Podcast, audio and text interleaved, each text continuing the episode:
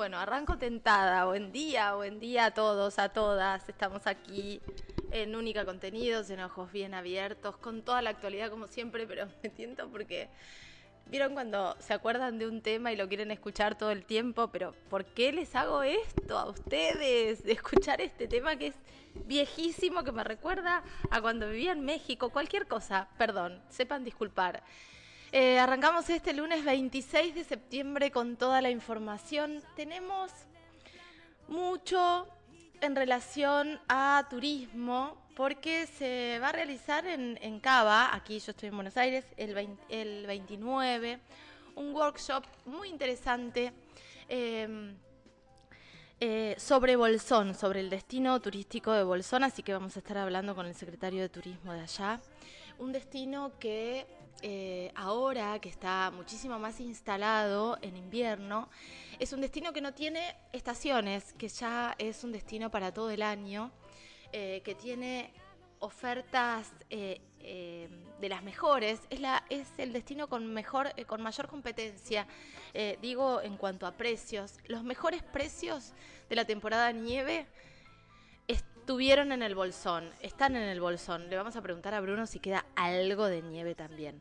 Pero antes de arrancar con estos temas lindos que tienen que ver con el turismo, con uno de los motores más importantes para que este país pueda salir adelante en algún momento, esperemos. Si el mundo no sigue tan roto y si la gente no sigue tan jodida y si los políticos se ponen a laburar como tienen que laburar y si los gobiernos son responsables, bueno, tienen que pasar un montón de cosas para que este país salga adelante y si la sociedad eh, si, la sociedad eh, empieza o empezamos a, mirar con, ojos menos odiosos todo lo que sucede, ¿no? Y, empezar a tener esta responsabilidad eh, individual que se hace una responsabilidad colectiva. Eh, también hay algo ahí de este egoísmo de decir, bueno, sí, yo ayudo como puedo, yo le doy la limosna a la persona que pasa, yo me pongo triste porque pasa tal cosa. Bueno, ponerse triste no es hacer nada para, para revertir situaciones complejas. Me parece que lo que tenemos que empezar a, a sentir, ni siquiera pensar, a sentir, es que el otro que está tirado en la calle es un par podríamos ser nosotros, nosotras, y, a partir de ahí accionar. Si ves un pibe que está en una situación compleja, bueno, sí, puede ser tu hijo también. Eh, arrancar desde algún lugar la empatía. No sé cómo se arranca desde algún lugar la empatía, pero no, no conmoverse con el dolor del otro es como un montón de mierda, ¿no? Bueno, eh, dicho esto y hablando de un montón de mierda, hay muchísimos casos de abuso sexual contra las infancias esperando eh, que la justicia, que el sistema judicial deje de revictimizar. Porque hablar de un proceso judicial que, dure, que dura aproximadamente siete años, como son los procesos judiciales en los delitos contra la, contra la integridad sexual, eh, contra las infancias, es hablar de violencia institucional. Y hablar de fiscales que archivan causas donde los niños hablan en GESEL y hay pruebas suficientes, por X motivos, que vaya a saber los motivos que tienen, ¿no? En las ciudades chicas todos somos conocidos, en las ciudades chicas siempre hay gente más reconocida que otra, em, contactos. Lo cierto es que mañana, finalmente, después de mucha indisposición por parte del imputado Campano. Indisposición lo digo literal porque estaba indispuesto, estuvo indispuesto varias veces por estrés, entonces se cancelaron las audiencias. Eso desgasta muchísimo también a la familia de la víctima, entonces eh, es difícil, ¿no? Eh, ¿cómo, te, ¿Cómo te preparás para una audiencia y de repente te la cancelan? Te preparás para otra audiencia y de repente te la cancelan.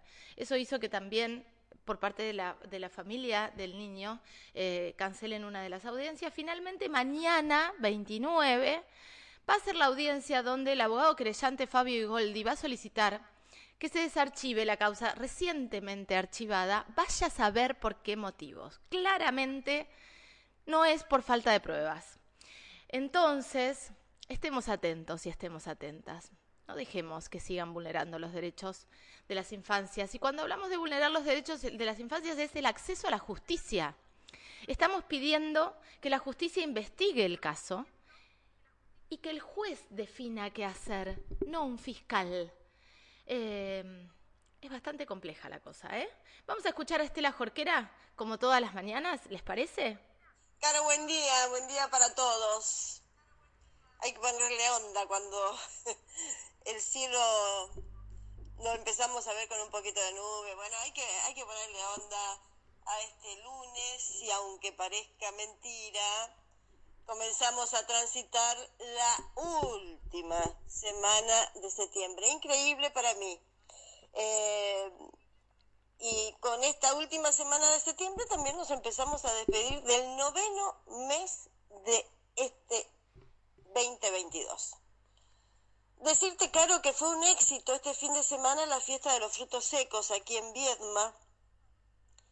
El tiempo colaboró el sábado con una temperatura máxima que superó los 20 grados. Un poquito más baja fue el domingo, ayer, pero nada invalidó que el público recorriera los 19 stands de productores en el interior del Centro Municipal de Cultura y otros tantos de artesanos en los jardines.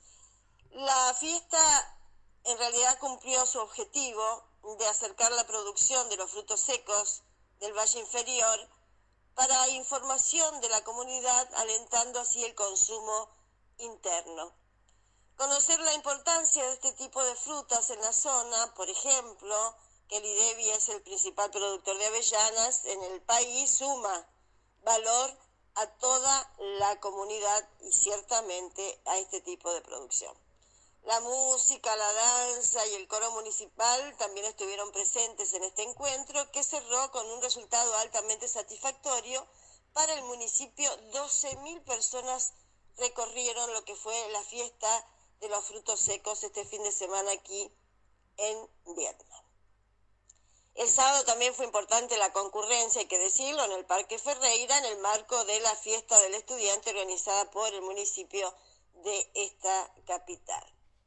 Y lo que personalmente lamento es que nos perdimos este fin de el paso de la trochita. La trochita pasó por Viedma en viaje hacia la Feria Internacional de Turismo que tendrá lugar esta semana en Buenos Aires. Claro, pasó en un carretón impresionante, tirada por un este, camión del DPA, eh, esta locomotora alemana a vapor de 1922 que está cumpliendo 100 años, salió de Jacobasi directamente para Buenos Aires y pasó por aquí, por Viedma. Ahora vamos a esperar en el regreso, que ojalá nos enteremos con tiempo, porque la verdad este, que es un encanto, ¿no? Este, poder observar esta, esta formación que va a estar en la rural de Palermo y sin duda, Caro, será la atracción de, de esta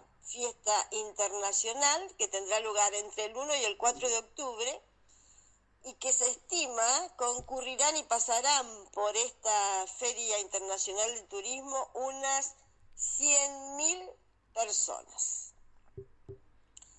En el ámbito judicial, decirte que quedó detenido, permanecerá en estas condiciones, privado de la libertad, un hombre que protagonizó hechos en los que resultaron lesionadas personas. Estos hechos ocurrieron el fin de semana que pasó en el barrio Sati de aquí de Viedma. Según la Fiscalía, el imputado, junto a al menos tres personas más y con la participación de un menor de edad, munidos de un arma de fuego, intentaron sustraerle el teléfono celular a una mujer del barrio, a quien le propinaron golpes en el rostro con el arma para continuar golpeándole cuando cayó al piso.